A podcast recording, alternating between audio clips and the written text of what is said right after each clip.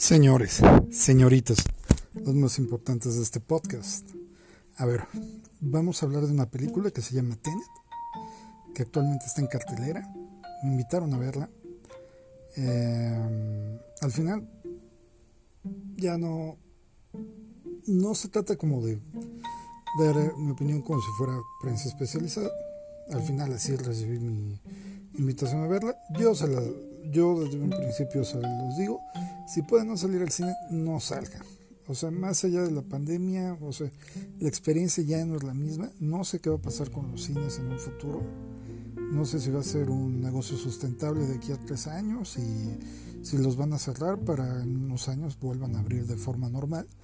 Porque sí, sin duda la experiencia es bastante dramática. Entonces, yo lo que les diría, no vale la pena salir al cine hoy en día.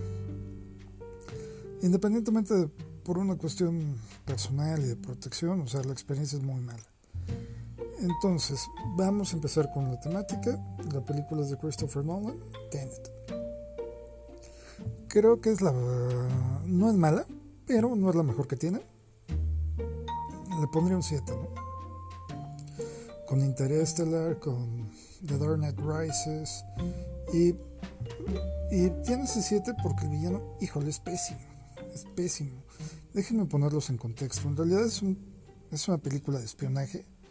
Un poquito ambientada como en el Bond de los en el James Bond de los 80 eh, las secuencias de acción están increíblemente bien hechas de lo mejor que he visto posiblemente mejor que Inception eh, ahora el desarrollo de los personajes es pésimo o sea, es igual de malo que el Interstellar. O sea, nunca, nunca te logras identificar con, con ninguno de los personajes. Y sobre todo el villano es pésimo, porque es muy, demasiado malo, pero no, no tiene motivo para ser tan malo, ¿no? O sea, no, porque al, final lo importante de un villano, que ya digas es malo, es que generes empatía con él. O sea, tipo Hugh Ledger en The Dark Knight, interpretando al Joker, Joker o Russell Gould interpretando a Liam Neeson interpretando a Russell Gould en Batman Begins o el mismo Hugh Jackman en The Prestige, ¿no? O sea, es gente con una motivación clara y que en determinado momento es justificable, pero este villano nada más es malo y es deshonesto por ser malo. Que sí, que sí hay gente así, y sobre todo la gente sin acceso a recursos, posiblemente, pero o sea, este cuate es demasiado malo. Y es por lo único que la película no puede tener más de un 7. Porque no está, la dirección de actores es mala. Y, la, eh, no tanto la interpretación de los actores, sino el cómo los personajes conectan con la audiencia es totalmente malo, ¿no? O sea, y es súper organoléptico, o sea, no es algo que en determinado momento se pueda medir, o sea, simplemente yo con la película nunca tuve un clic por eso, por los personajes, por la dirección de los personajes y el villano es un desastre. Ahora, ya que destrozamos eso, vamos a hablar de la parte buena. La parte buena es las secuencias de acción increíblemente bien logradas, posiblemente lo mejor que he visto. Eh, habla mucho de la, inversión de tiempo. Está, está bastante padre cómo les quedó. El soundtrack me parece también muy bueno, muy adecuado. Eh, no, en esta ocasión no está Hans Zimmer, pero la, la persona que termina realizándolo, la verdad es que hace un, un muy buen soundtrack. Luego está la, la parte de cinematografía, sumamente bien eh, ambientación y vestuario también muy muy decente. Recuerdo esas películas de espionaje de James Bond de los 80. Las actuaciones.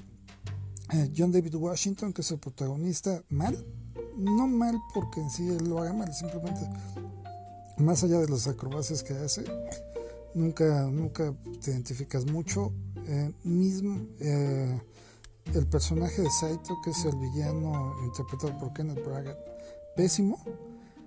Y luego creo que el que se lleva la película es el nuevo Batman, y que es, que es interpretado eh, por Robert Pattinson, que estuvo en Crepúsculo, me sorprende mucho, me parece un buen actor, se ha superado mucho. Y por ahí está Elizabeth Debicki, que, mm, o sea, ella lo hace bien, pero el personaje no mucho, para mucho más. Entonces, eh, los voy a poner en contexto de la película. La película se trata eh, de un espionaje, de un espía, y es de espionaje, ¿no? Eh, en realidad hay un cuate muy malo, que es Saito, que logra hacerse de una tecnología que es capaz de invertir el tiempo, pero él está moribundo, entonces él quiere todo el tiempo estar invirtiendo el tiempo porque, porque él no quiere morir. Y cuando... entonces, de una u otra forma, pasa una serie de cosas que hacen como que el mundo vaya en picada y que tenga... y que se vaya a destruir el mundo. Pero eso como que no le importa mucho a Sator. Él solo quiere eh, siempre estar regresando el tiempo para no morir. Entonces llega un momento en donde eh, la única persona que lo puede tener es el protagonista interpretado por John David Washington. Y de una u otra forma este protagonista eh, mm, mm, manda a otra persona a Neil que es interpretado por eh, Robert Pattinson para que lo ayude en el pasado para detener a Sator y entonces poder cambiar eh, y entonces poder cambiar el futuro y matar este cuate. O sea, grandes rasgos es esto. Ustedes tienen que entender que el final es el principio, el principio es el final. Si lo ven así, la película es de todo el sentido del mundo. Porque en el final el protagonista, eh, él sabe que tiene que crear eh, un equipo que pueda eh, salvarlo a él en el pasado. Y para eso tiene que usar la misma tecnología que descubrió Sator y, y, en realidad es equipo de Robert Pattinson.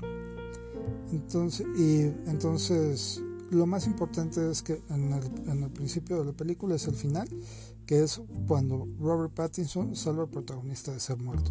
A partir de ese momento entendemos que el protagonista va a estar vivo y por consecuencia van a pasar una serie de actos en donde él puede salvar al mundo. Eh, nada complejo.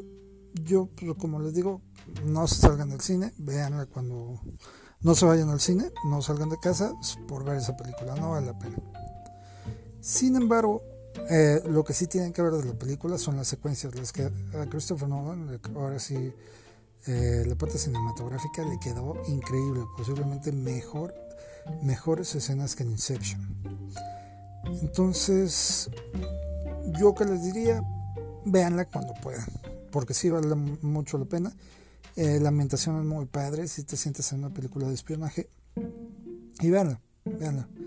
Eh, yo cuando salí del cine dije, ah, tal vez debe empezar a usar eh, un trajecito como John David Washington para ir a trabajar si es que un día vuelvo a salir a trabajar. Entonces, sin más por el momento, cualquier duda Twitter arroba Luisazo. Muchas gracias.